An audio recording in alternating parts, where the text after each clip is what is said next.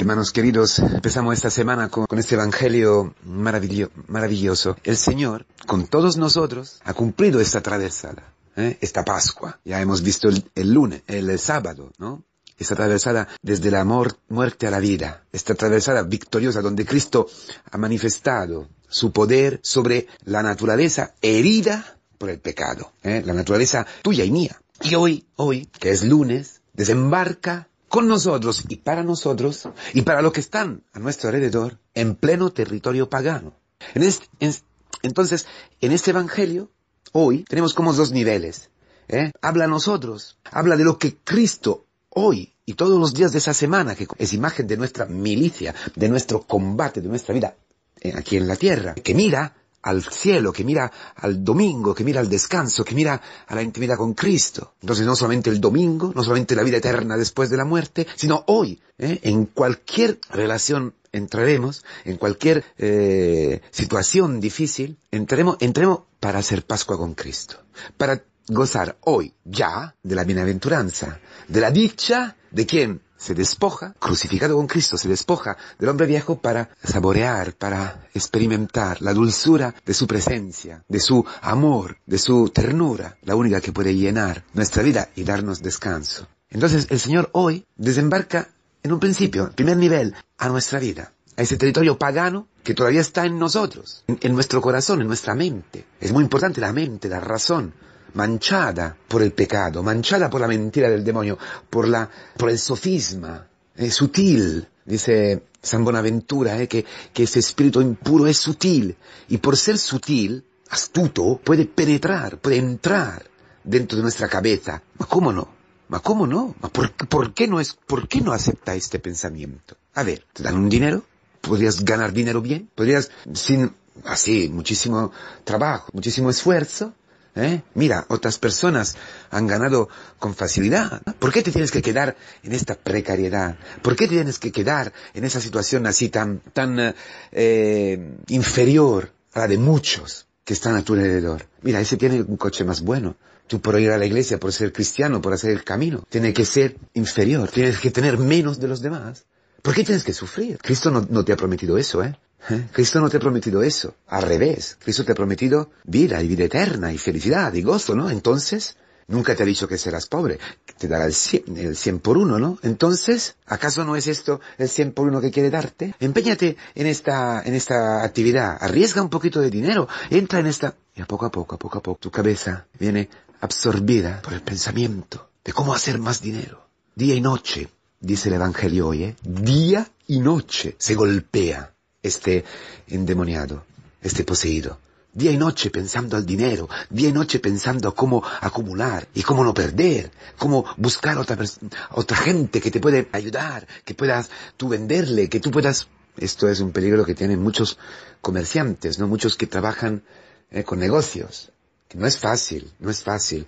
Pero, como podéis imaginar, eso se puede multiplicar para cada uno de los vicios capitales, de, los pecados básicos. es la avaricia, con que el demonio intenta llevarte a pegarte al dinero y a vivir en función del dinero, que es la raíz de todos los males. Pero no solamente esto, la lujuria, uff, enganchados en la pornografía, enganchados porque estamos bombardeados, ¿no? Y todo entra por la razón, todo entra por, los ojos, y luego por la razón, y mancha el corazón, donde tú decides la sede donde tú decides, el lugar donde tú decides qué es bien y qué es mal. Y sin darte cuenta, te pones como el demonio, Dios de ti mismo, y decides tú que es bueno acostarte con tu novia, que es bueno aprovecharte de tu mujer, obligándola a hacer cosas horrorosas para, para saciar tu codicia, para saciar tu lujuria.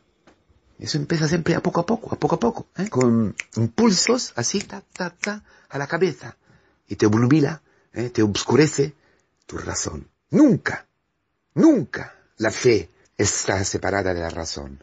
Esto lo dicen los racionalistas, los iluministas, los que hoy atacan a la iglesia y atacan tu fe, diciendo que es irracional, que no, no tiene en cuenta el sufrimiento del mundo. No tiene en cuenta el sufrimiento de uno que, que está embarazado con una mujer, eh, con una niña eh, down, enferma, que, que no tiene compasión y esto es irrazonable frente a una persona que está condenada en una cama sin poder ser curada, enferma terminal, o con 90, y pico años allí con una depresión total, ¿verdad? Es igual, es igual. Empieza siempre por la razón. Y, la razón frente a tu hijo, frente a tu hija, allí, que está, que está para divorciar, que, que tú tienes, ¿qué actitud tienes? ¿Qué actitud tienes? Pero esto está ligado a la gula, eso está ligado a la envidia, esto está ligado a la ira. Todo esto es lo que nosotros estamos llamados a combatir. Y muchas veces ¿eh? quedamos derrotados. Y nuestra vida, y nuestra vida, ¿eh? con esta razón obscurecida, ¿eh? con un corazón que ya toma el mal por bien y el bien por mal, precipitamos a vivir como paganos, en territorios paganos, en esos territorios que tenemos dentro de nosotros, ¿verdad? Y, y allí ya, ya no hay recursos humanos. El demonio es más fuerte que nosotros. Es algo que dentro de nosotros tiene más fuerza, más fuerza de nuestra carne. Por eso es completamente inútil ir intentando a dar consejos, a decir, no, hagas así, hagas así, no, no, no, pero intenta perdonar, intenta, o, no, estos mediadores entre las familias, entre las, parejas, que sí, que claro, que pueden ayudar, si hay dentro ya operante en, el poder de Jesucristo.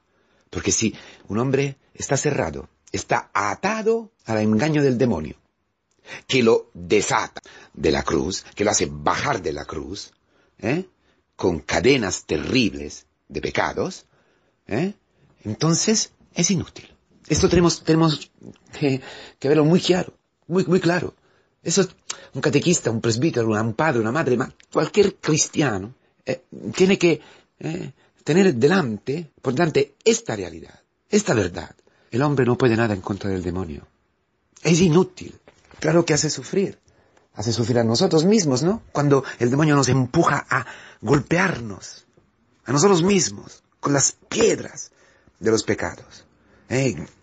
que nos lleva a despreciarnos lo que ocurre en tu hijo, lo que ocurre en tu mujer, en tu marido, en este hermano, en este colega del trabajo. Claro que sufrimos. ¿Y cómo? ¿Y cuánto? Pero, pero, ese sufrimiento que frustra nuestra humanidad, nuestra debilidad, ¿eh? que nos frustra, es la actitud, la actitud justa frente al mal, frente al pecado. También eso significa no resistir al mal. Es decir, es inútil que te pones tú, intentando, ¿no? Frente a una ola, ¿eh? allí, de pecho. La ola te, arrastra y te, y, te destruye ¿eh? sobre las rocas. Cuando hay una ola del demonio hay que ir bajo del mar, ir, ir bajo el agua, hundirse, hundirse en la muerte, hundirse con Cristo en la muerte, hundirse en la cruz, porque la única que puede, que tiene el poder enfrente del demonio es el exorcismo de la cruz, es la cruz gloriosa de nuestro Señor Jesucristo, queridos hermanos. Por eso Cristo llega ahí donde ya ni, ni, tú puedes reconocer a tu hijo, ni puedes reconocer a ti mismo, ni puedes reconocer a tu mujer. ¿Por qué? Porque viviendo en un territorio pagano ya se está acostumbrado, tienes otra, tienes otra forma de hablar, otra forma de vestir, otra, otras actitudes que no tienen nada que ver con tu familia, que no tienen nada que ver con, con, la, con la iglesia, con la comunidad, ¿verdad? Todo lo ve mal, todo, todo torcido, todo loco, como este endemoniado del Evangelio. Pero llega Cristo allí, porque si no llega Cristo allí, con el poder de su resurrección, de su traversada, de su Pascua, no se puede hacer nada. Pero Cristo tiene poder. Y no se re... y habla al demonio para sacarlo afuera, para denunciarlo. La confesión de los pecados, fundamental, que la palabra de Cristo ilumina, ilumina. Por eso hay que, hay que decir los pecados en la confesión, concretamente, nombre y apellido, sin justificarnos, sin em, hacer, no, poner un maquillaje allí de justificaciones. No. Y yo, yo soy así. Sí, es el demonio. ¿Cómo te llamas? En todos los exorcismos es así, ¿no? La cruz y este diálogo. ¿Cómo te llamas? Lo tiene que sacar afuera. Tiene que, porque el nombre es el mismo demonio. Lujuria, estoy enganchado a la pornografía. Estoy pecando con mi, con mi novia. He, destruido su cuerpo. Me he aprovechado de ella, de mi, mi mujer. Estoy pecando al dinero. Siempre, siempre, siempre pienso en el dinero. Siempre pienso en el juego, estoy juzgando, tengo una envidia terrible, etcétera, etcétera. Eso, porque la palabra en el camino nos ilumina. Pues el camino también es una, un exorcismo constante, continuo. Cada liturgia, cada liturgia, cada palabra, cada preparación, las laudes de la mañana, el escrutinio de la palabra, las convivencias siempre, los pasos siempre exorcizan los, los, demonios, como hace la predicación del querigma. Vosotros habéis matado. El demonio en vosotros os ha esclavizado. Habéis, habéis actuado por ignorancia. el demonio dentro de vosotros. Y cuando viene a luz, cuando viene a luz, ya, ya el demonio está vencido. Esto es lo que hace Cristo. Hacer que tu demonio salga a la luz. Esto provoca dolor, claro. Te humilia frente a los hermanos, te humilia frente a tu mujer, que, has, que tú has sido, no ella, no tu marido, has sido tú, tú, no tu hijo, no tu novia o quien sea, tu hermano, tú.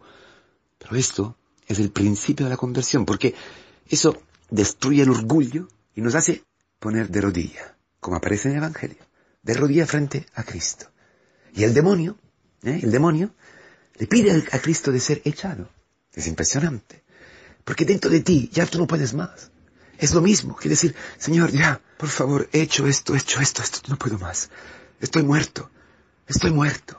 Y Cristo, te quiero, vete afuera, vete afuera, vete en los puercos, húndete en el mar, sí, que es tu sitio, en la muerte, en la muerte. Por eso solamente quien se hunde con Cristo en la muerte puede destruir el demonio en la muerte. Como Cristo dice, ha ganado, ha vencido al demonio con su muerte. Impresionante. Y nos da una vida nueva. ¿eh? Destruye el demonio y nos dona, nos entrega el Espíritu Santo. La vida nueva. sano de mente y vestido. Revestido de Cristo. El vestido del bautismo la túnica blanca que recibimos en el bautismo y que Dios en su Hijo Jesucristo constantemente, ¿eh? con los sacramentos, con la Eucaristía, con el perdón de los pecados, con la vida misma, con la comunidad, ¿eh? a través de su sangre, purifica del demonio impuro, que nos impide alabar a Cristo, que nos impide participar al culto, que nos impide ser feliz, vivir la vida como una liturgia. Cristo lo hace en nosotros, nos da un vestido nuevo y nos da la razón eh, curada, el pensamiento capaz de discernir el amor de Dios en la cruz, en la vida, en los hechos, en las personas, corazón puro para tener ojos que vean Dios, que vean Dios. Entonces la razón iluminada por la fe ya puede discernir. Ya tú ves otra, ya tú tienes otra actitud, porque ves la realidad. Ves con los ojos de Dios, con los ojos de la fe. Tienes otra actitud, otras palabras, puedes hasta aceptar el rechazo que aparece en el Evangelio, del segundo nivel del Evangelio de hoy, que habla a nosotros, a la iglesia, a nuestras comunidades, y aceptar el rechazo. Aceptar que quizás tu hijo todavía tenga miedo de que tu palabra, tu palabra, tu actitud, los milagros que se dan en ti, que se hacen palabra, que se hacen anuncio de la verdad, esto nunca se oculta de forma oportuna inoportuna, pero aceptando que el hombre, el otro, que sea tu hijo, que sea tu marido, que sea tu novio, que te deje, que te diga, vete, tengo, no quieres acostarte conmigo, no, bueno, vete, vete, no como hasta, ayer te, acostaste conmigo, pero yo he conocido a Cristo, me estaba despreciando, este acostarme contigo era golpearme, era destruir mi, cuerpo, ya he destruido mi virginidad, ya soy un objeto de placer. Y yo no soy eso. Dios no quiere esta, esta relación entre nosotros, sino algo maravilloso, fantástico, donde podemos entregarnos, sacrificarnos por una misión que el Señor nos llama. Ya, vete, vete. Y yo, quiero pecar. Yo, yo quiero saciar mi, mi ego, mi carne. O, tu hijo, que no, no, no, no, no, no, no. Yo no quiero, yo no quiero. Yo quiero ir por mi justicia. Yo quiero, pero aunque ¿Te estás dando cuenta que, que te estás golpeando, que te estás destruyendo? No, quiero. No, quiero. Tengo miedo. Esto ocurre, ¿verdad? No quiero hablar con el catequista. No quiero hablar con este. No quiero hablar con el responsable. No quiero. Porque tengo miedo. Bueno, te vas. En tu comunidad. En el barco. En la barca. Porque habrá otras orillas donde pasar con Cristo. Pero tú sabes que allí, tú, tu experiencia, tu presencia, tu palabra, ha dejado un signo, como este endemoniado que ha sido creado, que ha sido sanado.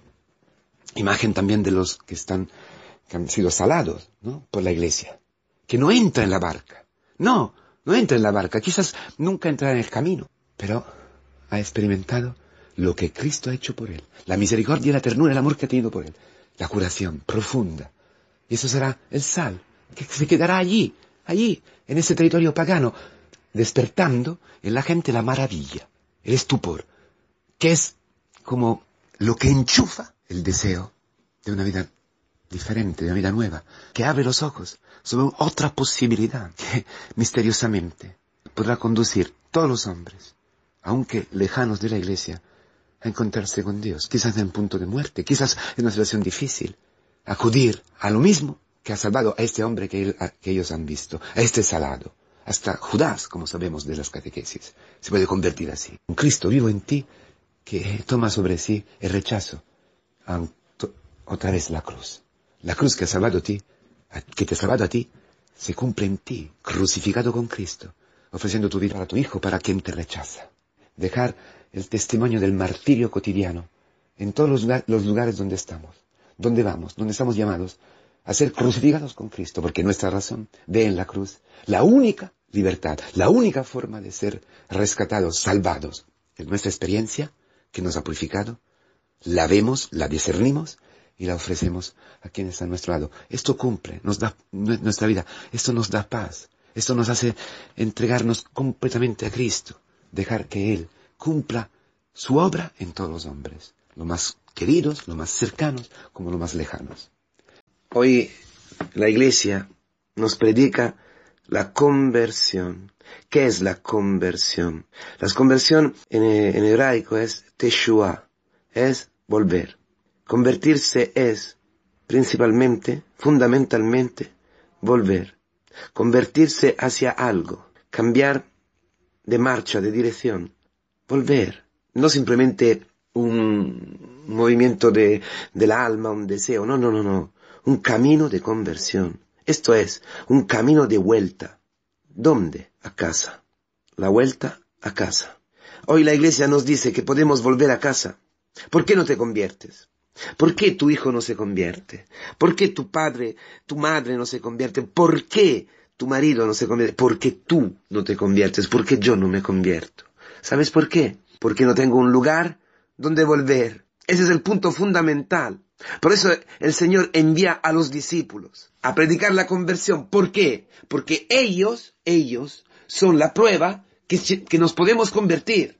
Si el demonio logra, después de habernos engañado y después de habernos llevado a pecar, a cortar con Dios, entonces a salir de casa, como el hijo pródigo, a matar a nuestro Padre, a decir que no existe para nosotros, que no existe Dios. Mira que esto quiere decir que probablemente tú hoy, yo hoy, en algo de mi vida, estoy diciendo que Dios no existe. O mejor dicho, porque muchos, la mayoría de vosotros, estáis caminando en un camino de conversión, en el camino neocatecumenal, para decirlo claro.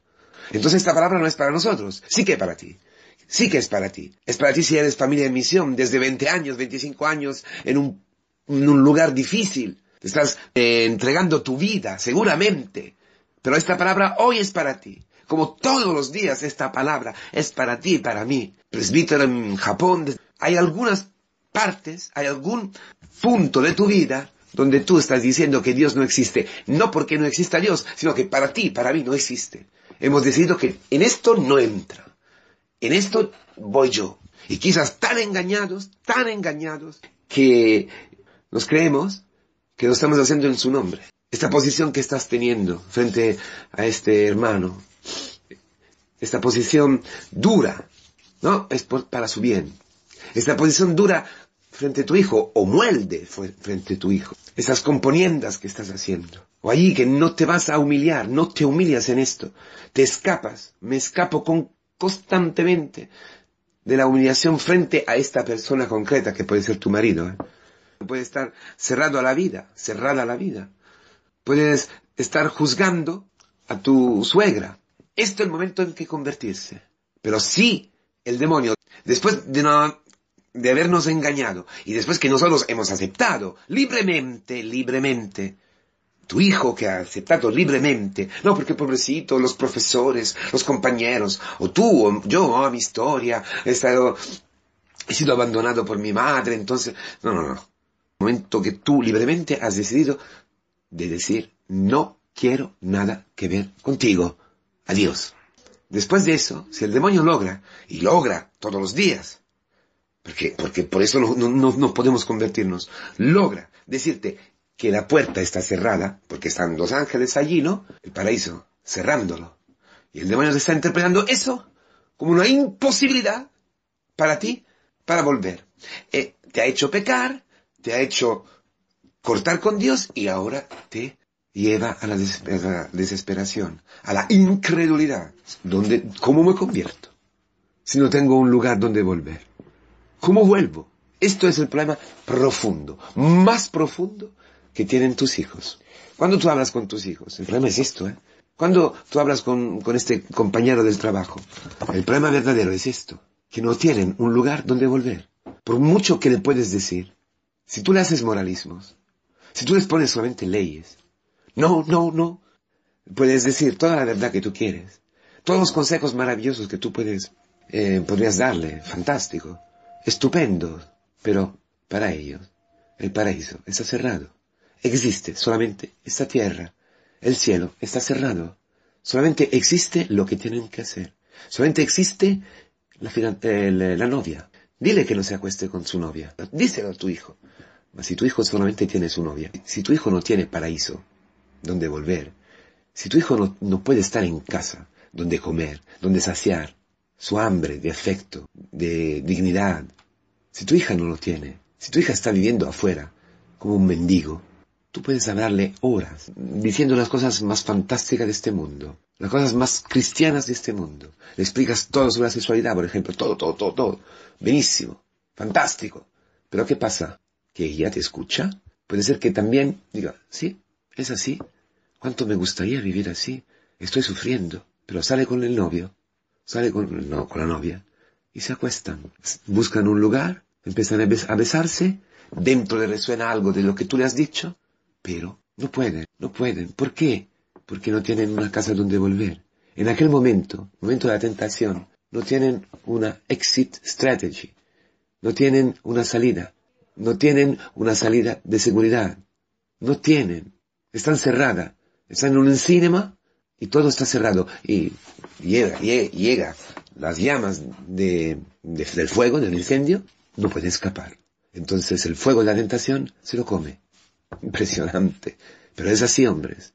Es así, hermanos. Es así. Entonces hoy la iglesia viene a nosotros en una forma, en la única forma en que puede ir la iglesia en que puede salvarnos la iglesia. ¿Cómo? Llamándonos a la conversión. Dice, así, yo os mando en esta forma. ¿Cómo? De dos en dos. Adán y Eva, la nueva creación, con una túnica sola.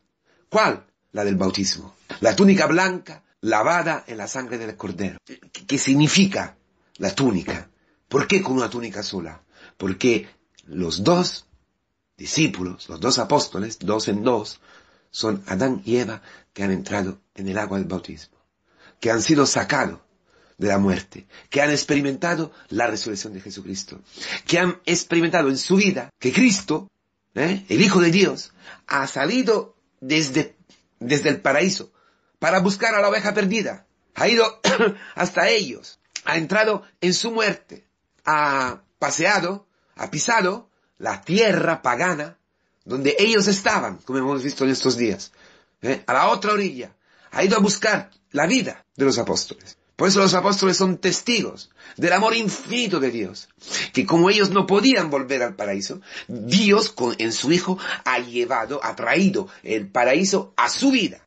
Él le ha dicho, ven conmigo. Ha descendido hasta los infiernos, hasta los infiernos. Y desde allí ha sacado a Adán y Eva. Esto dice eso dice la palabra, eso es toda la iconografía oriental, fantástico. Con Cristo que victorioso coge la mano de Adán y de Eva, el nuevo Adán, fantástico, lo saca de allí.